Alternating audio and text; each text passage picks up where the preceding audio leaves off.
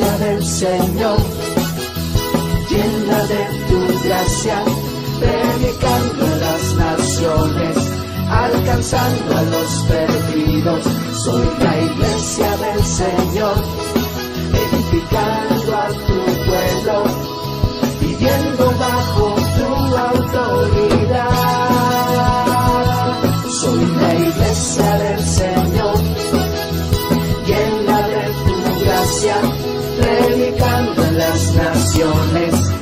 alcanzando a los perdidos. Soy la iglesia del Señor, edificando a tu pueblo, viviendo bajo tu autoridad.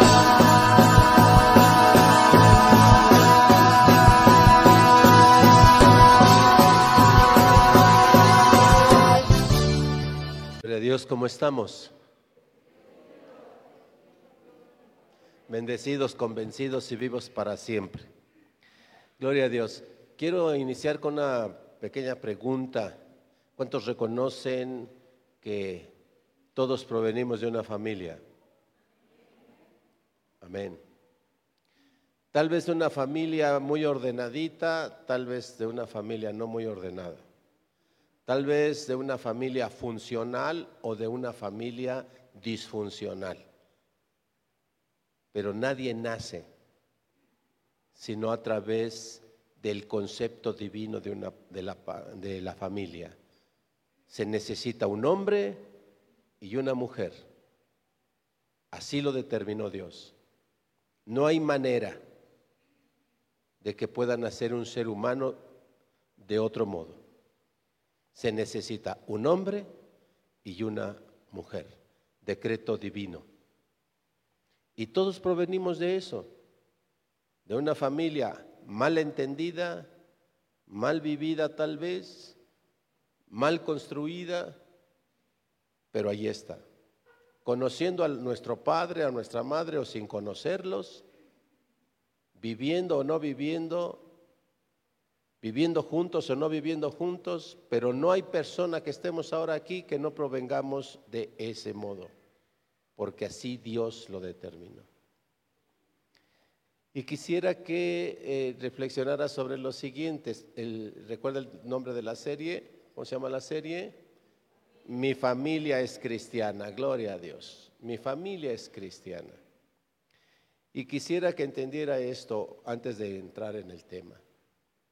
Las familias cristianas vivimos los mismos problemas que las familias no cristianas. Vivimos exactamente lo mismo. Padres que se pelean, hermanos con celo, etcétera, etcétera. Vivimos las mismas crisis. Tenemos problemas económicos igual que la gente allá afuera. Tenemos problemas legales igual que la gente allá afuera.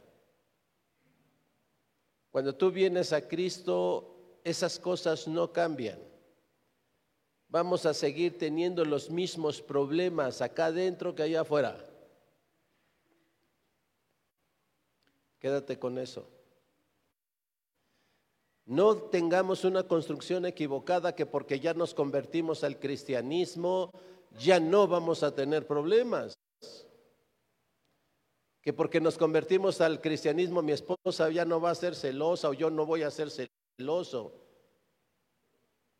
o que no nos va a faltar nunca, que, no vamos a tener momentos de escasez económica, que no vamos a tener enfermedades, que no vamos a tener momentos en que nos despidieron del trabajo, eh, que no vamos a tener momentos donde nos peleamos con la suegra, etcétera, etcétera. No, no te quedes con esa idea. La familia cristiana tiene los mismos problemas que tiene la familia no cristiana. ¿Ok? Entonces, ¿en qué somos diferentes? En cómo enfrentamos esos problemas. En eso somos diferentes.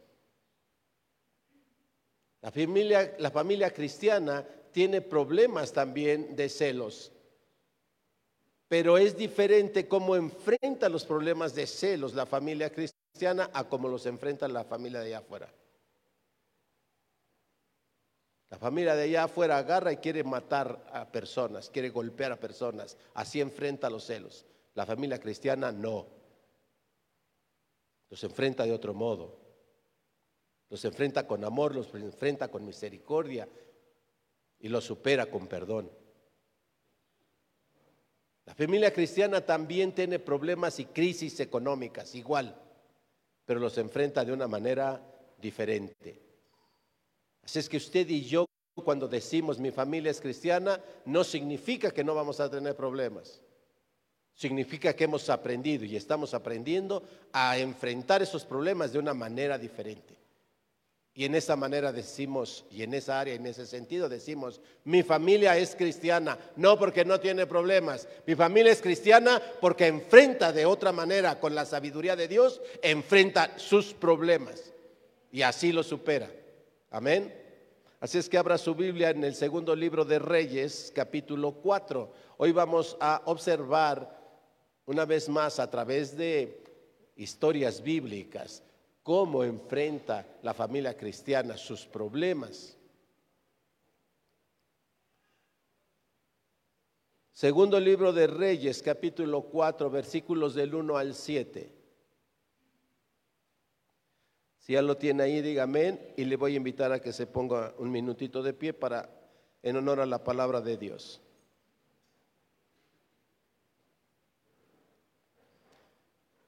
Dice la palabra del Señor. Una mujer de las mujeres de los hijos de los profetas clamó a Eliseo diciendo, tu siervo, mi marido, ha muerto y tú sabes que tu siervo era temeroso de Jehová. Y ha venido el acreedor para tomarse dos hijos míos por siervos. Y Eliseo le dijo, ¿qué te haré yo?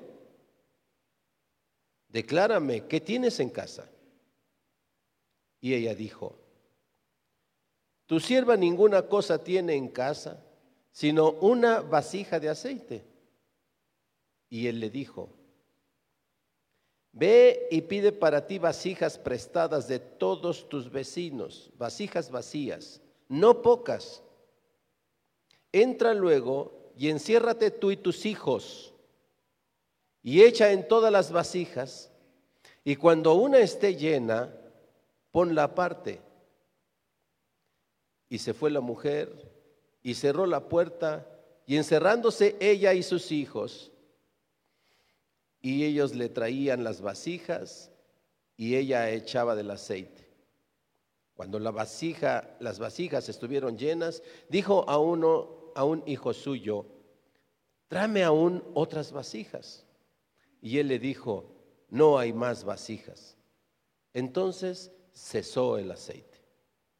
Vino ella luego y lo contó al varón de Dios, el cual le dijo, ve y vende el aceite y paga a tus acreedores y tú y tus hijos vivid de lo que quede. Gloria a Dios. Puede tomar su lugar.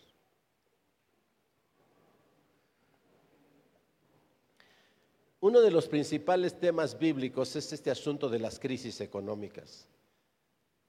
Uno de los motivos por los cuales la mayoría de las gentes o mucha gente nos acercamos a Dios es cuando tenemos problemas económicos.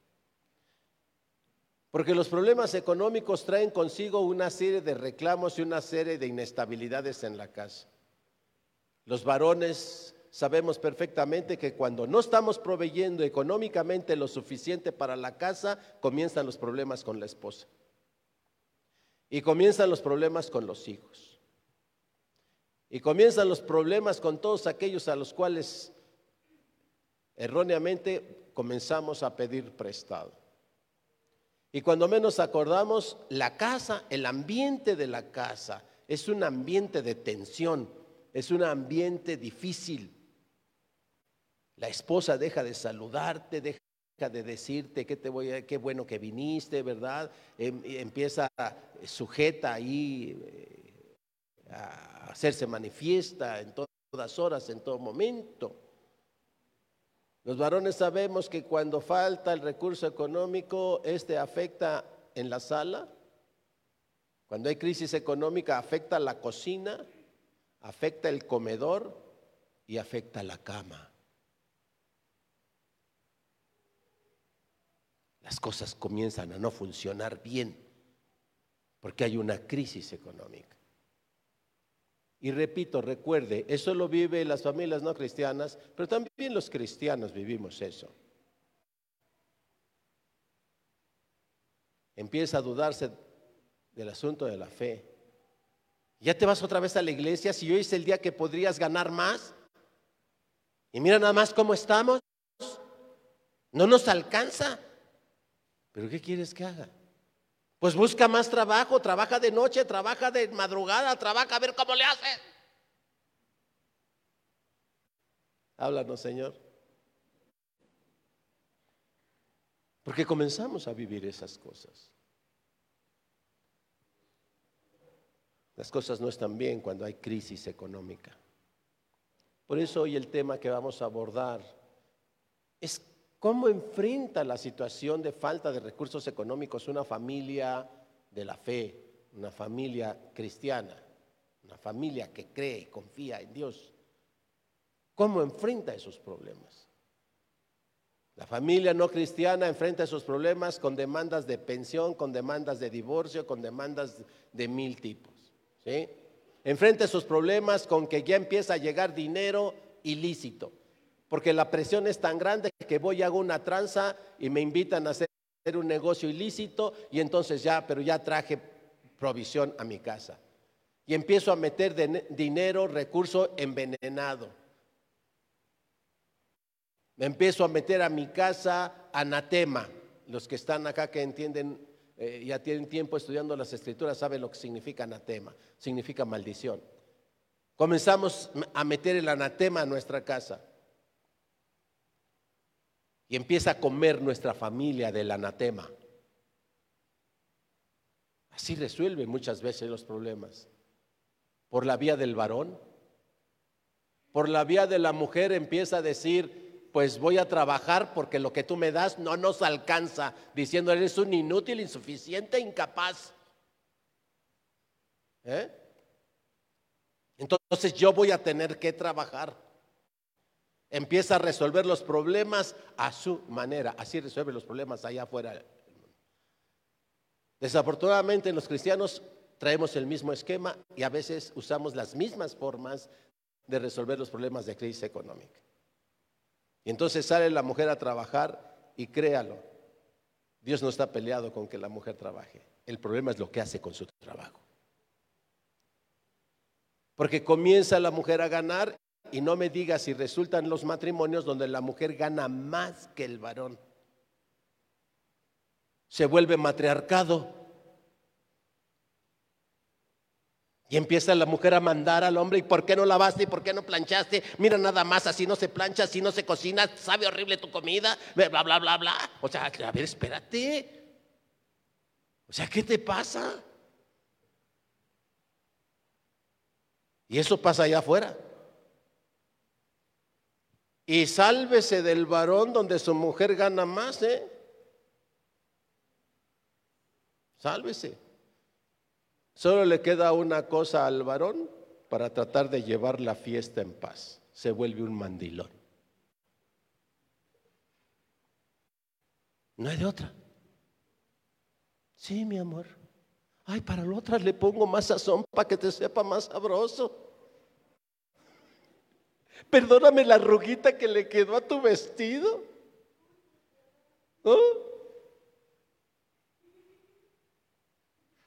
Aguas, aguas. Con cómo enfrentamos nosotros los problemas económicos en la casa. Olvídate, si tú quieres ser, eh, construir una familia cristiana, Debes renunciar a los esquemas. ¿Cómo resuelven los problemas las familias no cristianas? Sí, sí tenemos problemas económicos también. Sí, ya dije.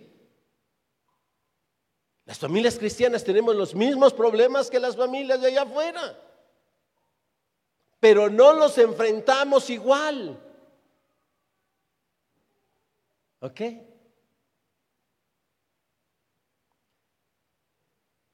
Aquí vemos una familia, una mujer que fue esposa de un profeta, fue esposa de un siervo de Dios, pero aquel siervo de Dios se murió con deudas y sus acreedores comenzaron a transferirle las deudas a la familia. Y llegan y le dice, a mí no me importa, tu marido me pidió dinero prestado, me debes tanto y como no tienes nada, como no tienes para pagarme, voy a tomar a tus hijos como mis siervos. Oye bien, oye bien este punto. Familias del siglo XXI, cristianas. No tienes nada con qué pagarme, me debes Llámese banco, presta a ti, presta poquito, pide mucho, no sé cómo se llama la institución a la que le pidas prestado. ¿Ok? Pero dicen, no tienes nada con qué pagarme, le dijeron a aquella mujer. Así es que voy a tomar dos de tus hijos para que sean mis esclavos. Y con eso me voy a cobrar lo que me debes. Pero pastor, hoy ya no hay esclavos. Eso no va a pasar. Así pasa, pero escucha cómo, son los mecanismos ahora. No tienes nada con qué pagar porque ya le debes aquí, le debes allá, le debes más allá y no tienes nada con qué pagar. Tus hijos están preocupados porque ven a sus padres que deben mucho, llegan sus acreedores y les están exigiendo. Y tus hijos consciente e inconscientemente quieren hacer algo para ayudar a sus padres las broncotas de deudas en las que se metieron. Y llega el que los pide como esclavos. Ven, ven de esto. No te cuesta nada. Te vas a llevar tanta lana y con esto ayudas a tus papás todo lo que deben. Y cuando menos se acuerda, ya tomó a tus hijos prestados, ya los hizo esclavos de cosas ilícitas. Y cuando menos acuerdas, tus hijos ya están metidos en broncas allá. Cuando menos acuerdas, ya anda la policía buscándolos. O ya anda la banda enemiga por allí persiguiéndolos y amenazándolos. Porque el enemigo tomó a tus hijos. Porque te prestó dinero y no puedes pagar.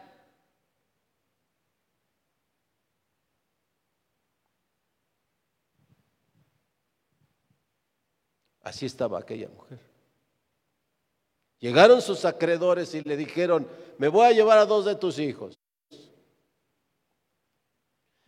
Y la mujer angustiadísima, pero habiendo estado casada con un varón de Dios, había aprendido una cosa importante en su familia. Una mujer viuda. Hay muchas viudas acá. Y unas que no lo son, pero viven como si lo fueran. Hace ocho días vimos eso. Hay muchas mujeres acá en las congregaciones que no son viudas, pero viven como viudas. Viven sin varón. Y entonces no sea que llegue el acreedor y se lleve a tus hijos, varones, y empiecen a hacer cosas ilícitas. No sea que lleguen los acreedores y va a llevar a tus hijas, a tus hijas para hacer cosas ilícitas. Aquella mujer había aprendido algo de su esposo fallecido. Había aprendido a depender de Dios. Y la mujer no agarró y fue a buscar un banco para pedir dinero prestado para pagarle las deudas que había dejado su esposo para salvar a su hijo, a sus hijos. No hizo eso. No hizo eso. No fue endrogarse más para pagar las deudas para salvar a sus hijos. Porque muchas mujeres van y hacen eso. Van y piden prestado más para salvar las deudas de su esposo. para tratar de tener para darles a sus hijos lo que necesitan, para tratar de tener para darles para la escuela, para darles, comprar los uniformes, para hacer las cosas. Van y van y piden más prestado. A veces a escondidas de su propio varón y si no lo tienen, pues por sus propias fuerzas. Pero andan consiguiendo prestado por todos lados. Resulta que al rato no nada más tomó a sus hijos, sino al rato la toma a ella también como esclava. La toma el Sancho que le pasa ahí una lanita, pero se tiene que ir a acostar con él. ¿Qué es eso? Porque está resolviendo los problemas como lo resuelve el mundo. Allá afuera está lleno de eso y la proliferación de hoteles en la Ciudad de México lo demuestra porque no tenemos tanto turismo en la Ciudad de México. Hay miles de hoteles. Y no porque haya tantos turistas, sino porque allí se paga. Allí se paga el favorcito del préstamo para que salga de la deuda, para que salga de la crisis porque no le alcanza.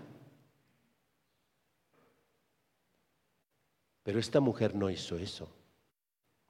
Ni fue a un banco, ni acudió a otra prestamista, ni fue a ofrecerse para que le dieran dinero para completar. No hizo eso esa mujer. Así es que no tenemos por qué hacer nosotros eso.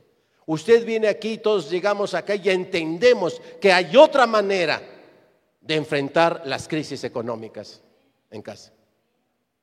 ¿Ok? Dice en el texto que aquella mujer que hizo fue al varón de Dios, fue al profeta Eliseo. Y va y le dice, oye, tengo este problema. Mis acreedores se quieren llevar a mis hijos. La banda pastor, la banda se anda queriendo llevar a mis hijos para que les sirvan, para que vendan droga. Porque mis hijos están desesperados porque no tenemos dinero. Entonces la mujer va al varón de Dios, va al profeta, va al templo, va a buscar a Dios a través de aquel profeta. ¿Qué puedo hacer? Entonces, principio número uno ante las crisis económicas, deja de ir a un banco y deja de ir a otra persona que te ande prestando, porque te lo va a cobrar.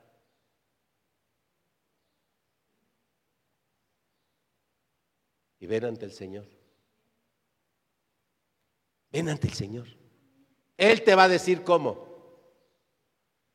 Y aquella mujer se acercó porque había aprendido a confiar en Dios. Y le hace una pregunta el profeta que la deja fría. ¿Qué quieres que te haga? Así como diciendo, pues yo qué puedo hacer?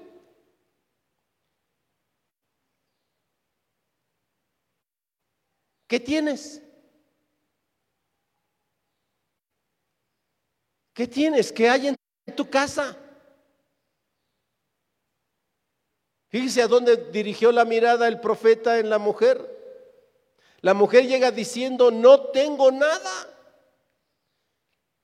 Y en la puerta están mis acreedores cobrándome. Allí ponemos los que no tenemos una familia cristiana, los que no hemos aprendido cómo enfrentar los problemas, tenemos nuestra mirada en donde no hay nada. No tengo ni para tragar.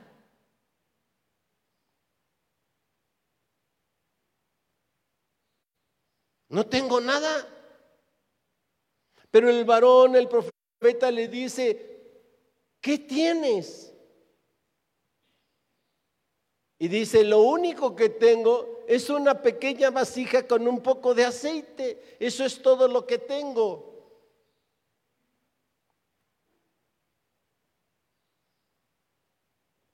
Deja que Dios te pregunte ahora, ¿qué tienes en tu casa?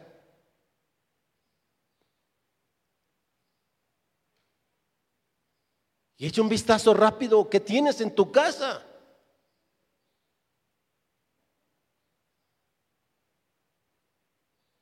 Porque sé que la mayoría de los que estamos acá estamos viviendo una inflación tremenda, estamos viviendo crisis económicas, el dinero no nos está alcanzando lo suficiente, ¿verdad?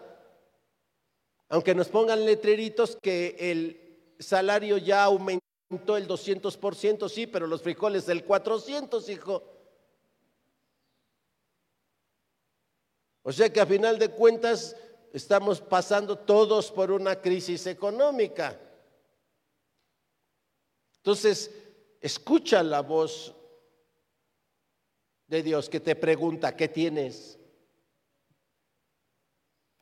Deja de estar yendo al facilito y todas esas cosas, porque facilito te va a llevar a la ruina.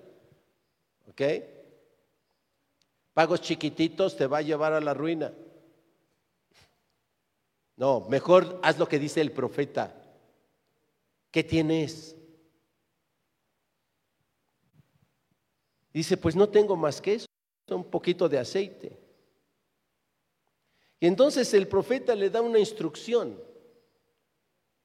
Le dice, ve y pide vasijas vacías. Ve y pide vasijas vacías. Y hay una frase importantísima no pocas, muchas. No pidas poquitas, ve y pide vasijas vacías. Eso es también algo muy difícil. Que nos diga, imagínate, imagínate que Dios te diga, ¿qué tienes? Y tú dices, no tengo más que 10 pesos.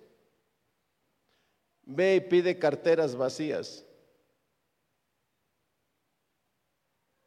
Hey, ve y pide carteras vacías.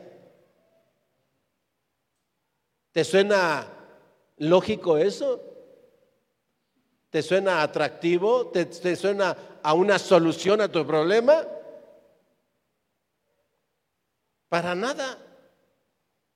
Si dices, aquella mujer seguro se quedó pensando, pues ¿qué no entiendes que tengo mis cobradores allí en, la puerta que me están presionando y que no tengo nada y tú me pides que traiga vasijas vacías? ¿Y eso qué tiene que ver con mi deuda? Se van a llevar a mis hijos. Entonces imagínate que Dios te dice ahora, ¿qué tienes? Y tú le dices 10 pesos. Señor.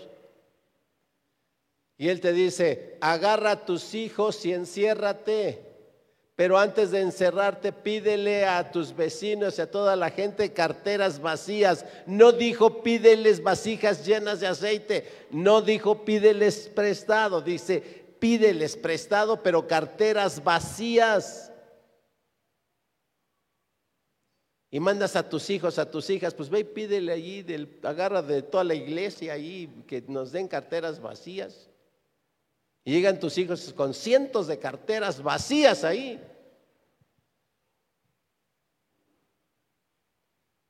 Y te encierras en tu casa, dice, y enciérrate con tus dos hijos ahí, enciérrate. Y cambia esos 10 pesos por pura morrayita, ¿eh? Y empiezas a echar una monedita en la cartera. Y empiezas a echarle otra. Y cuando esté llena, cuando ya no le quepa nada más a la cartera, la apartas. Y traes otra vacía y le sigues echando. Y resulta que tu bolsita de tus 10 pesitos, no sabes cómo, le llenas carteras y tienes en la mesa el montón de carteras que están llenas y tu bolsita sigue fluyendo moneditas.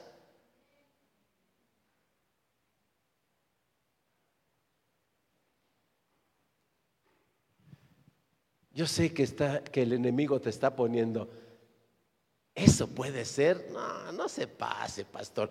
Por eso yo no creo. ¿Pueden pasar esas cosas? ¿Puede suceder así que las carteras se empiecen a llenar? Oye, ¿Has leído la Biblia? ¿Qué dijo Jesús? Al que cree, claro, al que cree, todo le es posible. Pero al que no cree, pues todo le es imposible. Aquí está la diferencia entre una familia cristiana y una no cristiana. La no cristiana, aunque asista al templo, no cree. ¿No lo cree? Por lo tanto, sale corriendo al banco. O por lo tanto, sale corriendo a pedir prestado a otras personas. Mire, aquí tenemos en la congregación personitas que piden prestado y hasta la fecha hay personas que pidieron el año pasado prestado y no han pagado. Perdón por el balconeo, pero pues estamos buscando familias cristianas. Estamos queriendo edificar una familia cristiana. Si no vas a pagar, pues no digas préstame. Si no vas a pagar definitivamente, dile dame. Ya el hermano o la hermana verá si te da o no te da. Pero andas ahí prometiendo que vas a pagar y no pagas. Dije claramente en la escritura, más vale que no prometas y no vas a cumplir, a que prometas y no cumplas. Entonces, cuando vas entendiendo cómo se construye una, una, familia cristiana, ahora en el caso de las finanzas aprendes que si te hizo el vestidito, págale. No que ya pasó ahí no sé cuántas cosas y, y sigues sin pagar. Ay, luego yo le pago. Luego, ¿cuándo? Luego, ¿cuándo?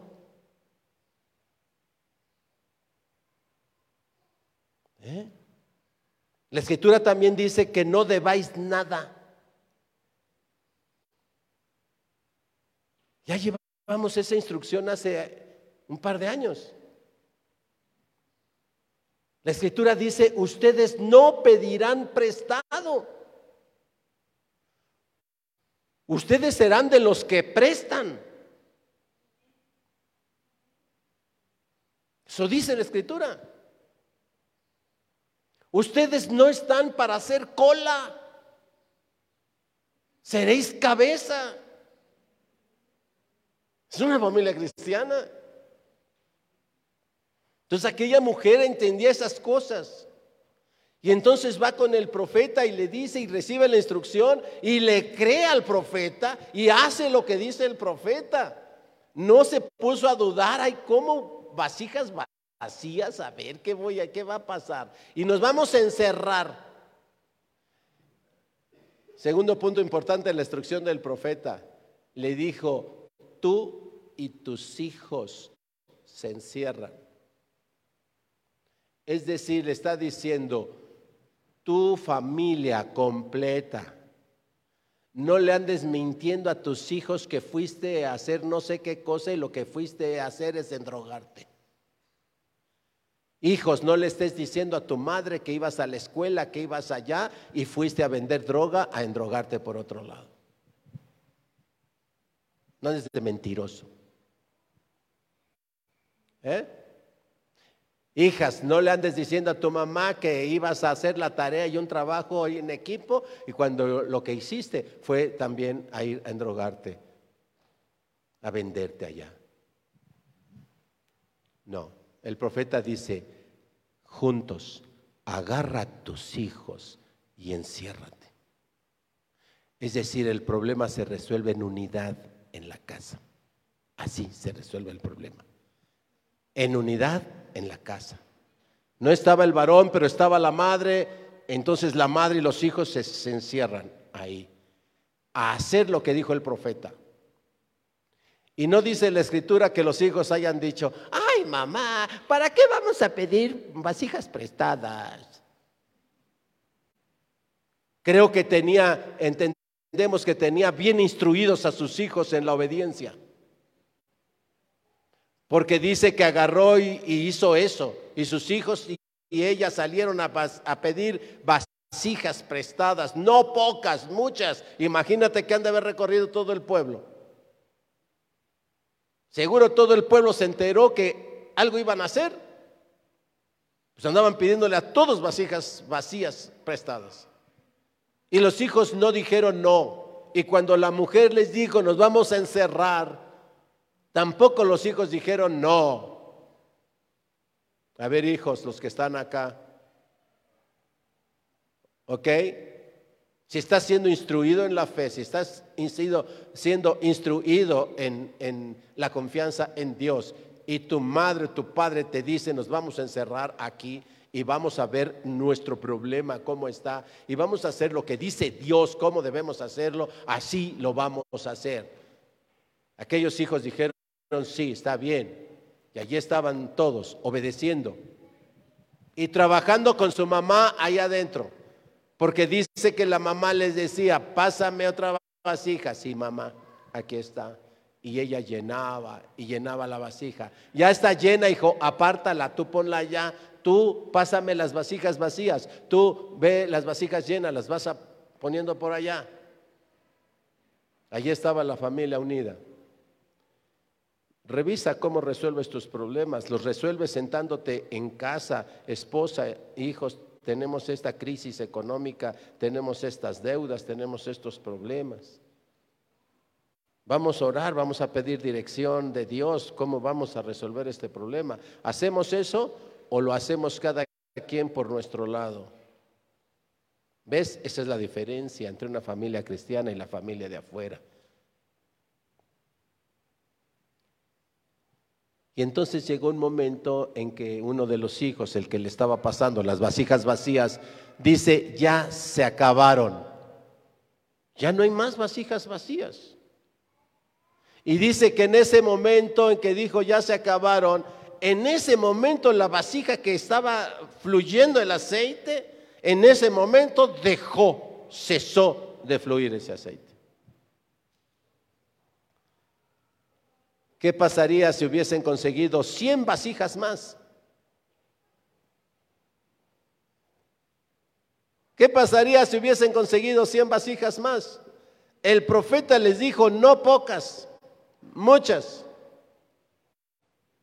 Esto queda claro que cuando Dios te dice, tú empiezas a hacer y seguir los pasos de Dios, cuando Dios te dice, haz esto, y tú lo empiezas a hacer, la bendición de Dios, el milagro sigue fluyendo y sigue fluyendo y sigue fluyendo hasta que tú ya no lo puedas detener. Por eso dice que Dios da y bendice hasta que sobre y abunde. Probadme en eso, dice Malaquías, si no abriré las ventanas de los cielos y derramaré, derramaré sobre vosotros bendiciones hasta que sobre y abunde.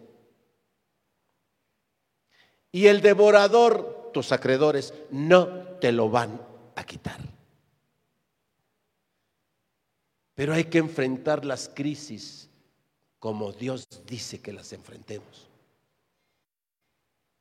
Y Él que es el dueño del oro y la plata, Él va a abrir ese flujo. Algo hizo Dios de modo que en la vasija brotaba aceite y brotaba aceite y brotaba aceite y seguía brotando aceite. Y mire, es tan importante el, el asunto de la alabanza que hace un ratito, ¿verdad? Pues yo traigo el tema que voy a compartir. Estaba escuchando la letra de la alabanza, de las alabanzas. Es el Dios al que adoramos. ¿Y qué dice? Grande en misericordia, todopoderoso. Es el Dios que adoramos. Al todopoderoso. Entonces, ¿por qué vas al banco? Si tú adoras a un padre que es tu padre, es mi padre, es nuestro padre, y es todopoderoso, es el dueño del oro de la plata, y es grande en misericordia,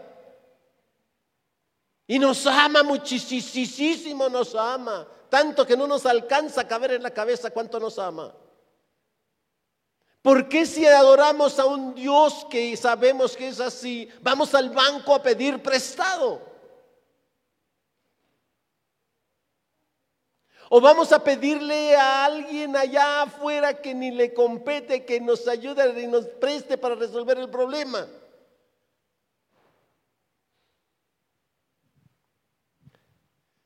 Y entonces, regresando a esta familia, resulta que tenía la mesa repleta ya de vasijas llenas. Escuche, cuando hagas tú eso, tu casa va a empezar a fluir bendición, tu casa va a empezar a fluir bendición, provisión, porque Dios no quiere que sus hijos estén en crisis. Pero veamos qué hizo cuando ya tenía ahí las carteras llenas cuando tenía las vasijas llenas de aceite, no agarró y dijo, oh, chido, ahora sí ya me voy a comprar la pantallota que necesitaba. O sea, no. Ahora sí, hijos, ya te voy a comprar esa cosa, el Xbox ahí, ¿verdad? Que tanto quieres, mi amor. Porque mira, ahora sí ya tenemos las carteras llenas. No, no hizo eso. Ahora sí ya te voy a comprar los tenis Nike que siempre has querido. ¿Eh? Ahora sí ya me voy a poder comprar el trajecito que yo siempre había eh, anhelado. No hizo eso. ¿Qué hizo la mujer? ¿Ya se le olvidó el texto? No.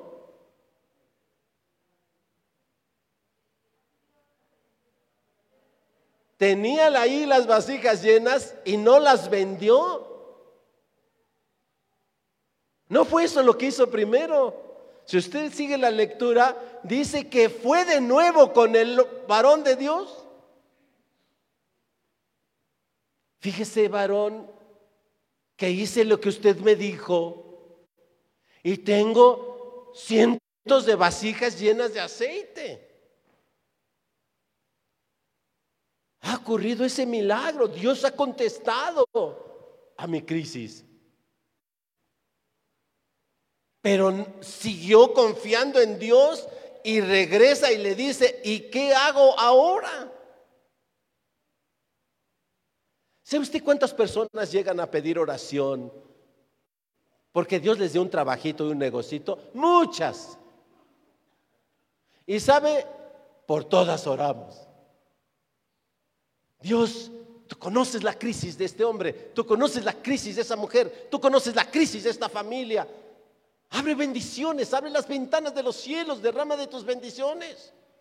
Para que puedan dar testimonio de lo grande que eres, Señor. Y empezamos a orar y a clamar a Dios para que Dios le dé una respuesta, le dé un mejor trabajo, le dé un mejor negocio, una mejor condición económica. ¿Sí? ¿Y sabes qué es lo que sucede cuando llega la bendición económica? Cuando ya tienen las cientos de vasijas llenas de aceite en su casa, las cientos de carteras llenas ahí, ¿verdad? De la provisión. ¿Sabe qué hace? Ya no regresan.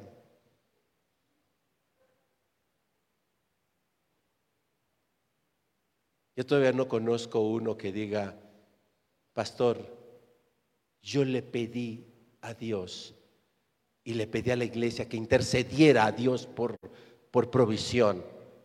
Y vengo a decirle que Dios me ha dado 100 mil pesos. Vengo a decirle que Dios me ha dado medio millón de pesos. Y vengo a decirle, ¿qué hago, pastor, con ello?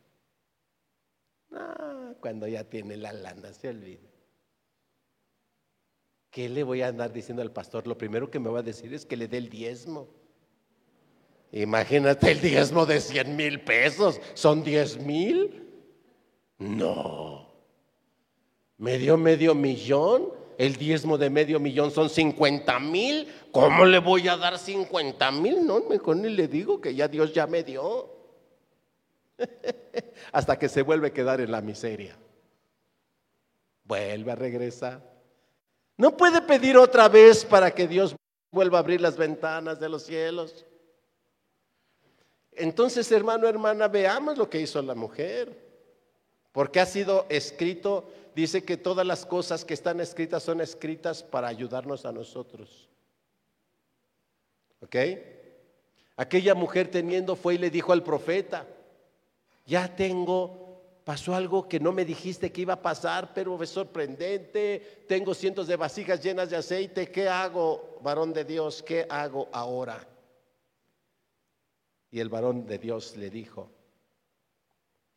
toma unas de esas vasijas, véndelas y paga a tus acreedores.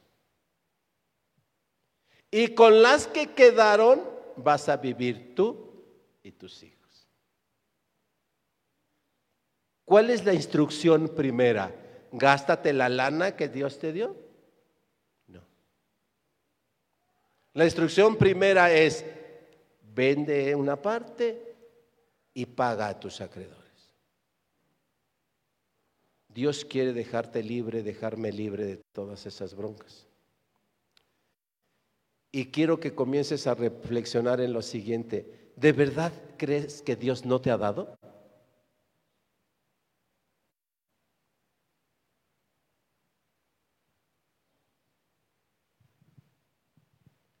¿O puedes hoy decir honestamente ante Dios si te ha dado o no?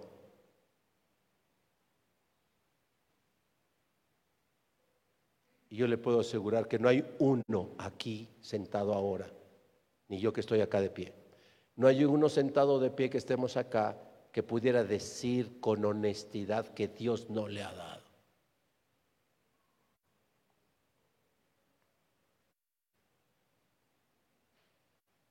El problema es cuando Dios nos ha dado, no seguimos los principios, no pagamos primero. Yo me entero que hay personas acá que deben 50 pesos de un vestido, de unos zapatos ahí y son meses que no pagan. Pero trae celular y paga tiempo aire. ¿Cómo va a dejar su celular sin tiempo aire? Puede dejar al hermano, a la hermana que le debe meses ahí, que, que no le pago, pero su celular no le puede faltar tiempo aire. No está usando la provisión que Dios le da como Dios quiere que la usemos. Pero nomás son 50 pesos que le debo, pastor. Así fuera un peso, vaya y páguelo. Y si son 100 mil, vaya y páguelos también. Pero no obedecemos. No obedecemos. Dios quiere familias cristianas. Cuando la viuda cuida a Eliseo en busca de apoyo, recibe una respuesta que parece que no le iba a servir de mucho. ¿Qué tienes en tu casa? Pero ella en obediencia va y una respuesta rara, ella, ella va y lo hace y experimenta el milagro.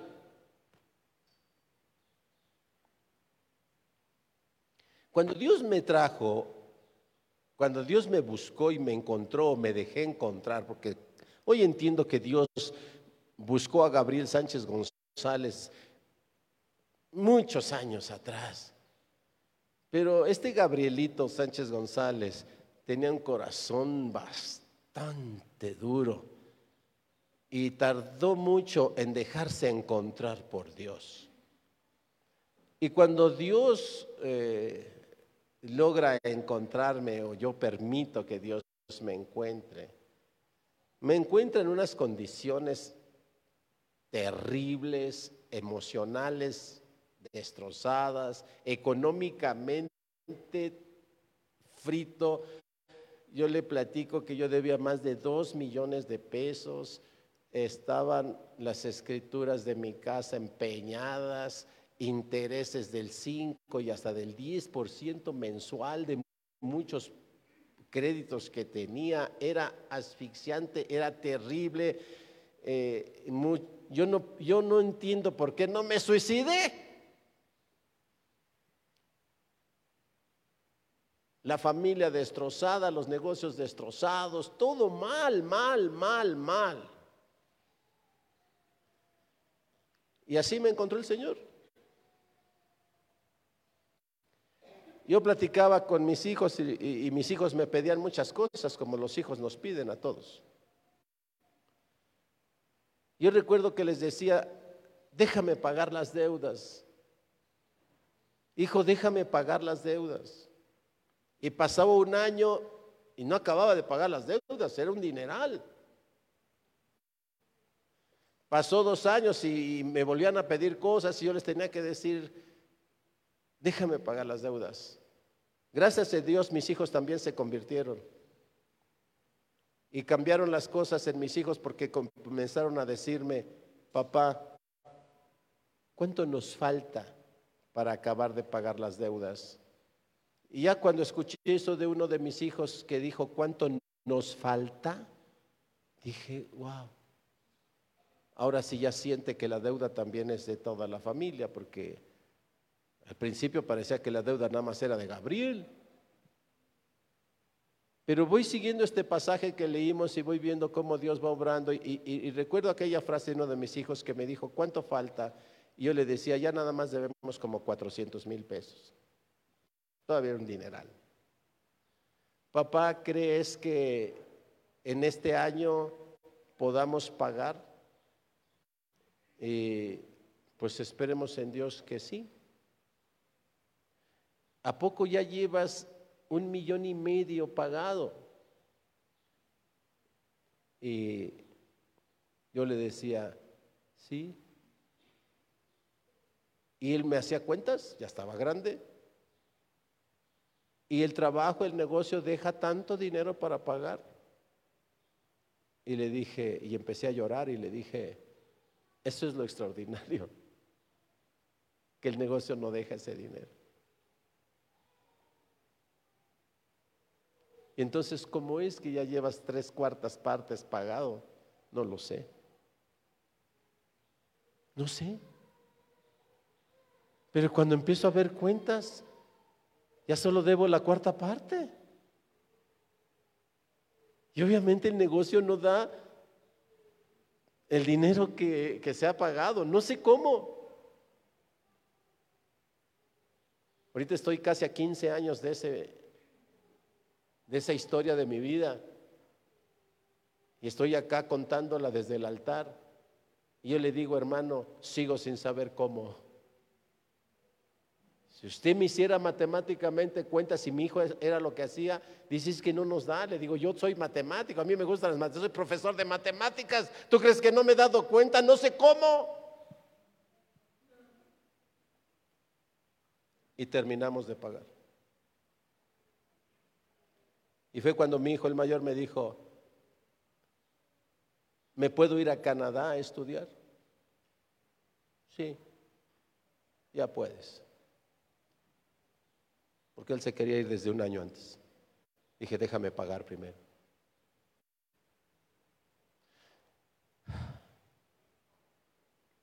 Ahora imagínese cómo predico yo esto aquí. Tal vez no logre transmitirle lo que en mi corazón hay la fe que hay en mi corazón. Yo quisiera gritarle y decirle, crea hermano, créalo. Dios es real. Usted puede confiar completamente en traer las carteras vacías porque Dios se las va a llenar. Usted puede confiar completamente, puede traer las vasijas vacías y Dios se las va a llenar de aceite. Y no le va a faltar. Pero deje los esquemas que ha aprendido allá afuera. Usted pertenece a una familia cristiana, una familia de fe. De fe en el Creador.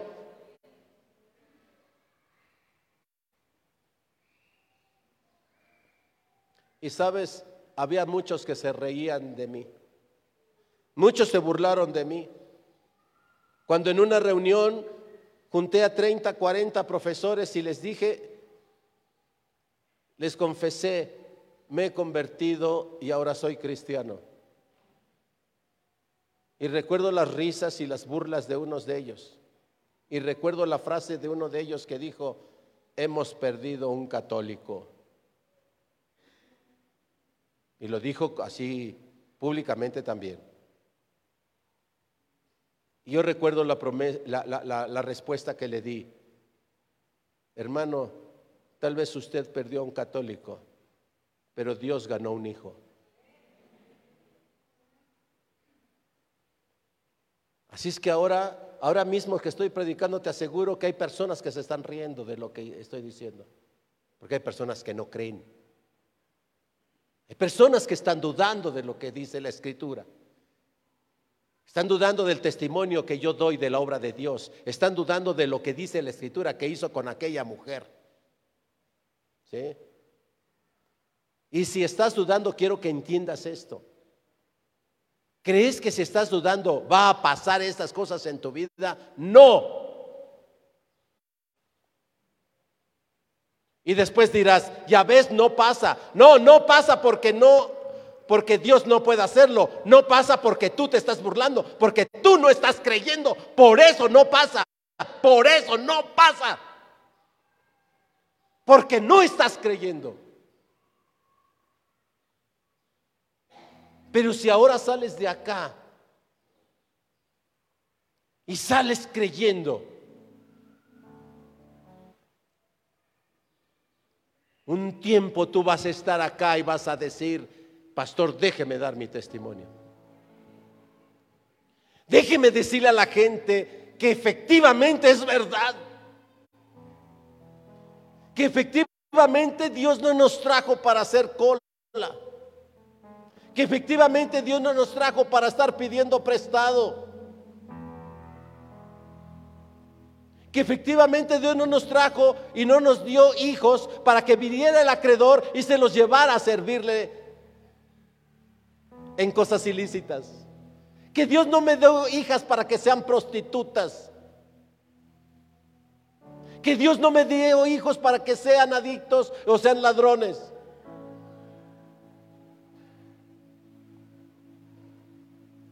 Que Dios me dio hijas para que sean mujeres dignas mujeres de Dios, que Dios me dio hijos para que sean hijos de testimonio de la obra de Dios, que Dios me dio una familia cristiana, amén, para ser testimonio, para ser luz del mundo y ser sal de la tierra. Para eso Dios me dio una familia. Para que pueda ver la gente que existe otra manera de enfrentar las crisis económicas y que es una manera santa, que es una manera digna, que es una manera justa, que es una manera decente de resolver los problemas de la mano de Dios. No importa cuánto se burlen. Los que estamos acá estamos por fe. No, importa cuánto se burlen. Y no me cansaré de gritar eso. No importa cuánto se burlen. Pero a mí me consta. Dios ha tenido la gracia suficiente en darme testimonio de su obra en mi vida para poder pararme aquí, gritarlo y decirlo. Dios existe y es verdad. Amén. Y a ese Dios es al que le aplaudimos. A ese Dios es al que adoramos.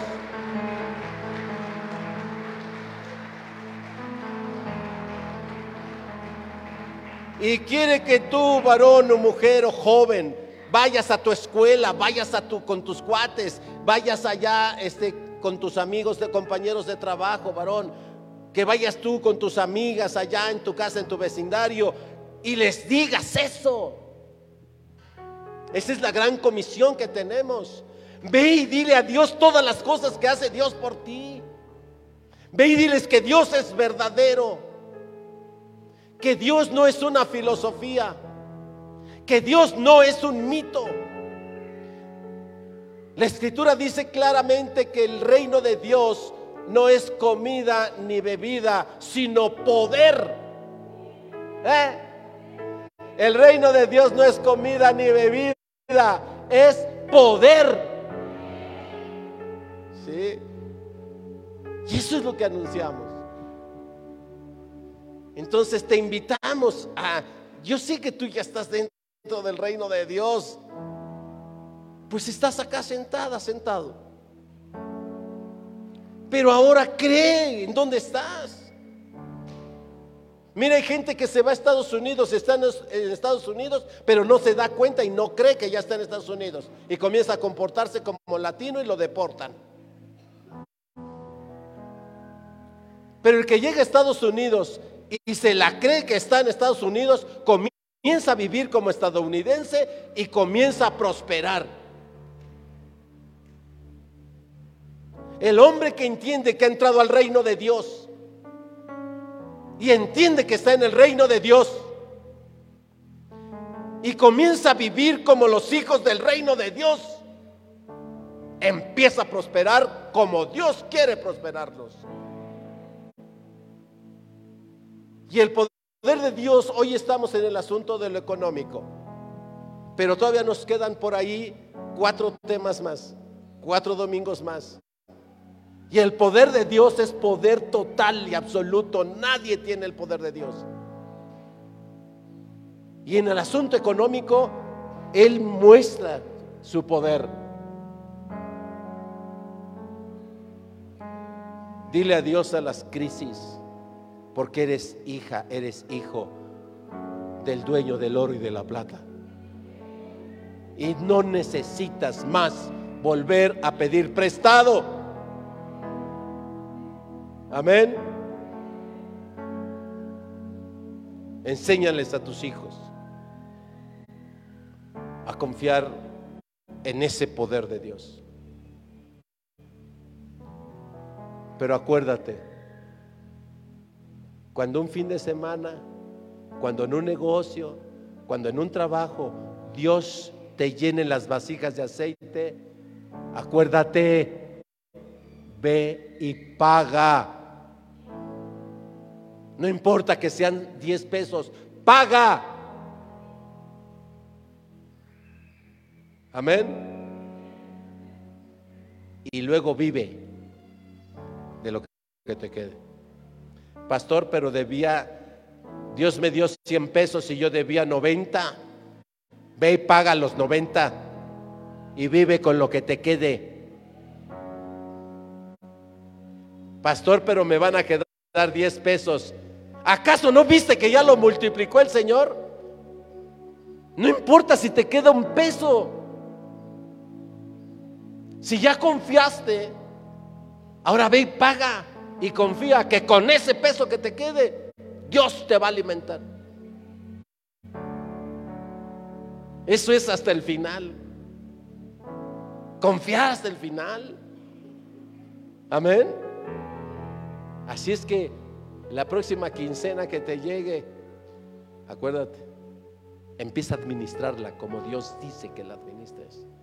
El próximo pago que te den, el próximo gasto que recibas el próximo recurso que Dios haga llegar a tu bolsillo, ya sabes cómo hacer. Y cierra de tu mente y de tu corazón bancos y préstamos. Ciérralo. Cierra eso. Hey, cierra eso. Amén, sí. Diga sí, sí, lo haré. ¿Verdad? Cierra la idea de pedir prestado. Porque Dios no te va a prestar, Dios te va a dar. Amén. Vamos a cerrar nuestros ojitos. Yo sé que es difícil, hermano. Yo sé que es difícil. Porque estamos en este mundo. Este mundo nos influencia tanto. Uno sale a cualquier calle y ya te están ofreciendo dinero prestado. Y hasta le ponen así la palabra fácil. Y viene a nuestra mente la resolución fácil de nuestras crisis económicas y andar pidiéndole prestado a medio mundo. Sé libre. Sé libre en principio. Que el principio divino te haga libre. No pidas prestado. Y enseña a tus hijos a no pedir prestado. Y si hemos pedido prestado y debemos, enseña a tus hijos primero pagar, aunque tengas que ayunar un día, tengas que ayunar tres días, pero pagaste. Dios va a honrar eso. Ve y enséñales eso a tus hijos. Porque Dios nos está enseñando eso hoy. Amado Padre, te damos gracias, Maestro de Maestros. Maestro, gracias. Porque nos traes la palabra correcta, la palabra que necesitamos para nuestras crisis. La inflación nos está agobiando, pero tú nos estás enseñando a pagar primero, a ser libres primero, libres de todo tipo de acreedores. Gracias Señor, gracias, gracias. Por eso tan solo ya, gracias. Ahora enséñanos, Señor, a resistir. Enséñanos, Señor, a conservar. Porque aquella mujer se quedó con unas cuantas vasijas llenas de aceite. Y había que vivir con esas vasijas. Así es que tú le diste sabiduría en la mayordomía. Le diste sabiduría para administrarlos. Danos, Señor, esa sabiduría. Si un peso queda en nuestro bolsillo después de pagar, enséñanos a aprender a vivir en fe con ese peso. Recuérdanos tantos pasajes en donde con cinco panes y dos peces alimentaste a cinco mil personas. Enséñanos a no dudar porque tú alimentas a los pajarillos que no siembran y no ciegan. Enséñanos a confiar porque tú vistes a los lirios y no tejen. Enséñanos a confiar que si tú haces eso por ellos, cuánto más haces por nosotros que somos la corona de tu creación. Enséñanos a confiar en eso, Señor. Para decirle adiós a la crisis en una familia cristiana. Ayúdanos a decirle al mundo, mi familia es cristiana. Gracias, Señor. Tinieblas, mi Dios, así eres tú.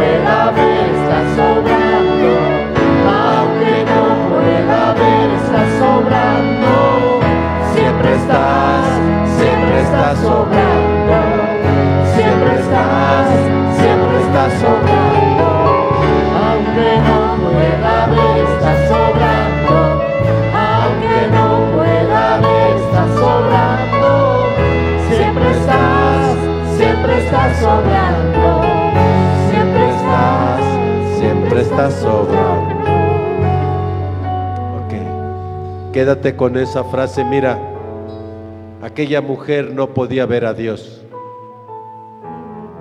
Pero en aquella vasija de aceite, de ese poco de aceite, Dios estaba obrando. Dios estaba obrando, haciendo fluir el aceite. Así es que aunque ella no lo podía ver, Dios estaba ahí obrando. Aunque tú no puedas ver a Dios, porque no lo podemos ver, pero aunque no lo podamos ver, tú caminas en obediencia a Dios, verás la obra de Dios aunque no lo puedas ver. Yo no vi cómo, y hasta la fecha no vi cómo Dios obró para librarme de aquella tremenda crisis económica. Y hoy en día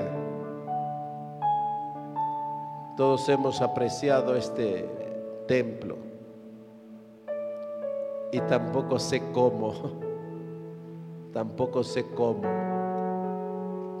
pero Dios nos lo permitió tener aquí. Así Dios quiere edificar tu casa en la prosperidad, pero no estés pensando en cómo lo hace Dios, solo espera en Dios, porque Dios lo va a hacer. Amén. Dale un aplauso al Señor.